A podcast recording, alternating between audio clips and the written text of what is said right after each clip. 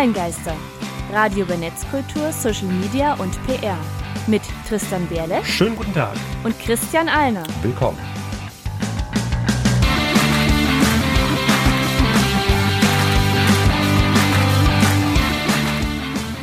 Heute geht es um Memes.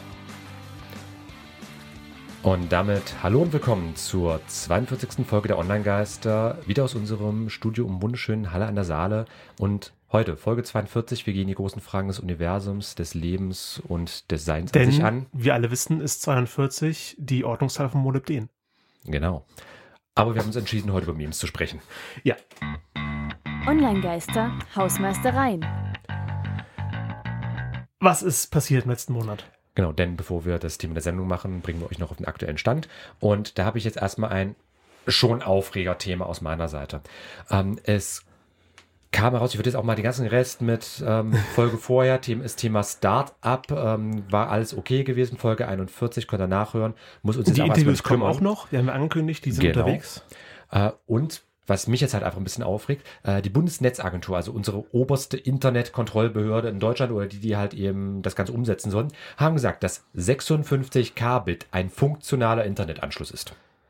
Wer es noch nicht, wer es nicht mehr kennt, äh, denn wir haben ja heute auch, der haben wir schon, Ja, Ganz über- wir noch vorstellen. ganz übersehen. Als, als Teil der Hausmeistereien. äh, Hallo. ja genau, also wir haben Adrian Starke heute mit zu Gast. Äh, kann, magst du dich einfach mal kurz vorstellen? Genau, also ich bin Adrian und ich mache gerade beim Christian ein Praktikum und habe hier heute die Gelegenheit, mal dabei zu sein. Genau, Herzlich für- willkommen. Und für mich ist das jetzt auch gleich wieder so eine Sensibilisierung, nicht gleich losquatschen, auch Rücksicht nehmen auf die anderen. Sorry.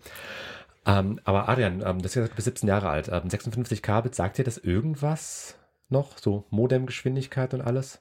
Nee, Also für alle, die es auch nicht wissen, also Internetgeschwindigkeit wird ja in Mbit aktuell gemessen. Wenn Genau, wir also davon reden, ich habe Megabit. Internet 16.000, ich habe Internet 100.000, je nachdem, wo du wohnst, was für Anbieter du hast, dann sind das so und so viel tausend meistens Megabit pro Sekunde. Ein Kilobit ist ein Tausendstel von einem Megabit. So. Erinnert euch an den naturwissenschaftlichen Unterricht in der Schule? Kilo, 1000, Mega, Mega, Million. Million. Also 56.000 Bit seien ein funktionaler Internetanschluss, aber um einen guten Livestream hinzukommen, braucht ihr mindestens 16.000 Millionen, also 16 Milliarden Bit pro Sekunde. Nur mal zum Vergleich. Und unsere Bundesnetzagentur ist der Meinung, 56 Kbit sei ein funktionaler Internetanschluss.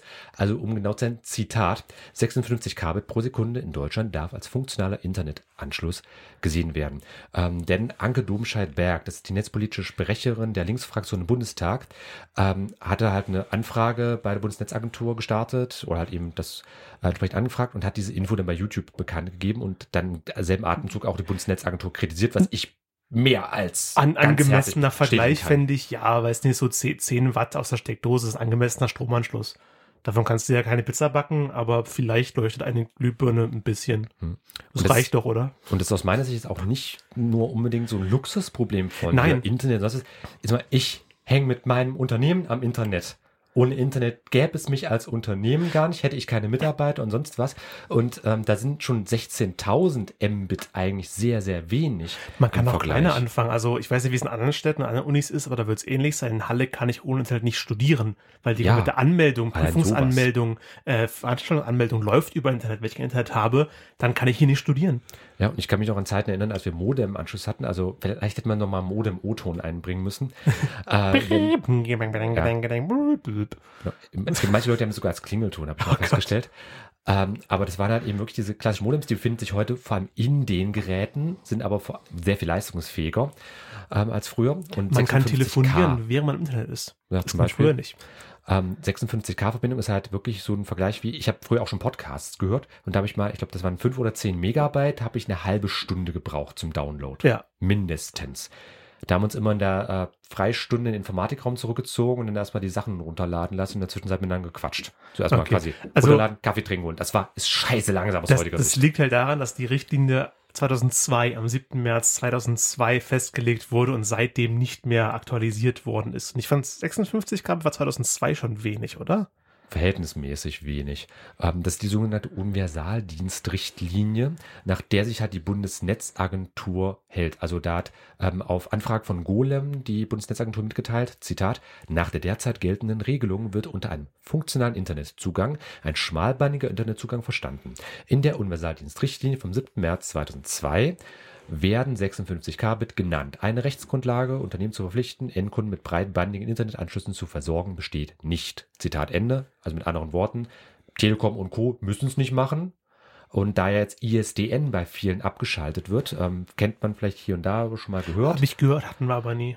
Ähm, nee, also bei meinen Eltern wurde dankenswerterweise in den 90er Jahren schon äh, Glasfaser verlegt in der Straße. Da Das ist gut. echt Schweineglück gehabt damals, wie ich im Nachgang dann festgestellt haben durfte. Ähm, aber im ISDN ist so eine Zwischenlösung gewesen, das wird jetzt halt langsam abgestellt. Und ähm, sorgt halt eben auch für viele, viele Probleme bei Endverbrauchern, die halt eben ohne ISDN einfach nur ein Scheiß oder gar kein Internet mehr haben. Und das ist einfach notwendig, wie du auch gesagt hast, für Studium beispielsweise. Ich meine, wenn du äh, welche Fotokopien vom Dozenten bekommst, das ist auch mehrere Es, Megabyte es groß. ist das einfach Teil des arbeiten. öffentlichen Lebens schon seit, seit Jahren. Und da muss eigentlich im Entwicklungsland Deutschland, Internetentwicklungsland Deutschland äh, mehr passieren. Soll jetzt auch wieder was getan werden? Ich äh, bin mal gespannt. Aber äh, ja, sollten wir kurz erwähnt haben. ja, vielleicht noch Vergleich. Das ist so, als würdest du eine Kreisstraße als Autobahn bezeichnen wollen. Ich meine, dankenswerterweise 2020 äh, soll es eine Aktualisierung geben, dann die Richtlinie über den Europäischen Kodex für die elektronische Kommunikation. So ein richtig, es geht einem leicht von der Zunge. Ähm, aber soll halt aktualisiert werden, dann halt auch mit aktuellen Zahlen. Also sind wir mal gespannt drauf. Ähm, ich weiß nicht, wir regen uns da jetzt äh, extrem drüber auf, aber allein der Altersunterschied, ich meine, ich bin um die 30, Tristan auch, äh, Adrian ist jetzt darf ich sagen, zarte 17. Inzwischen fühle ich mich auch ein bisschen alt. Ähm, aber betri- also betrifft dich das irgendwie so aus deinem Lebensalltag, wo du sagen musst, okay, ist irgendwie scheiße, so ein Statement? Oder sagst du, es ist halt, ja, ist Politik, es sind Regeln? Also bei uns wurde erst vor kurzem so neues Internet verlegt, deshalb, das war erst sozusagen erstmal ein großes Upgrade, aber das war, vorherige Internet war auf jeden Fall nicht mit 5 56 Kabel zu vergleichen, war glaube ich bei 2 Mbit oder so. Aber da ich jetzt den Großteil meiner Zeit in der Stadt verbringe, kann ich jetzt schlecht dazu was sagen, weil das betrifft dann ja vor allem eher ländliche Regionen, würde ich mal sagen. Ja, ist auch eher ein äh, Problem in den ländlichen Regionen, das stimmt. Ähm, aber okay, es kommt, denke ich, auch immer darauf an, wie benutze ich es, privat oder beruflich, aber Punkt aus. Mir fällt gerade ein, das sind Mhm. 16.000 Kbit, also 16 Mbit, wenn man mit 16.000 Leistung spricht.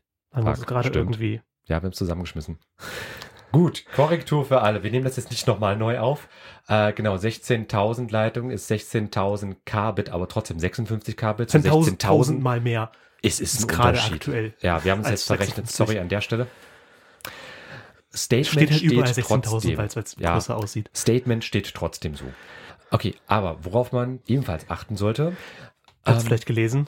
ja, oder von gehört. Ähm, es gibt eine neue App, die sich Podimo nennt im Podcast-Bereich, deswegen für uns auch relevant. Und da gab es beim Launch jetzt einen gewaltigen Shitstorm. Adrian, kurz gefragt. Ähm, hast du von Podimo da schon mal gehört? Noch gar nicht, nein. Okay, dann ist das, glaube ich, eher unsere Filterblase Okay. an der Stelle. Ich habe auf Twitter sehr viel gelesen, weil ich Leuten folge, die eigene Podcasts machen, die viele Podcasts hören und dann entsprechend retweetet und darüber gesprochen haben. Die wollen quasi Netflix für Podcasts machen, das an einer monatlichen Gebühr man alle Podcasts hören kann, die da drauf sind. Das Problem ist jetzt, dass die nicht nur exklusive Sachen haben, da haben die auch einige, sondern sich alle möglichen kostenlosen Podcasts zusammengesammelt haben, in die App reingepackt haben ähm, und die Kosten, die die Ersteller von kostenlosen Podcasts, wie wir zum Beispiel Online-Geister, Mhm. würden da nur anteilig was bekommen, wenn die sich vorher bei Podimo melden. Hier, wir sind bei Ihnen, haben wir gesehen, können wir davon was abhaben. Und das geht eigentlich nicht. Das sollte wie- auch vor allem nicht so sein. Ich frage mich, wie die auf die Idee gekommen sind, dass das rechtlich okay sein könnte. Da kann der Datenschutzbeauftragte was zu sagen. Ähm, ich habe nämlich da ein bisschen reingelesen einfach.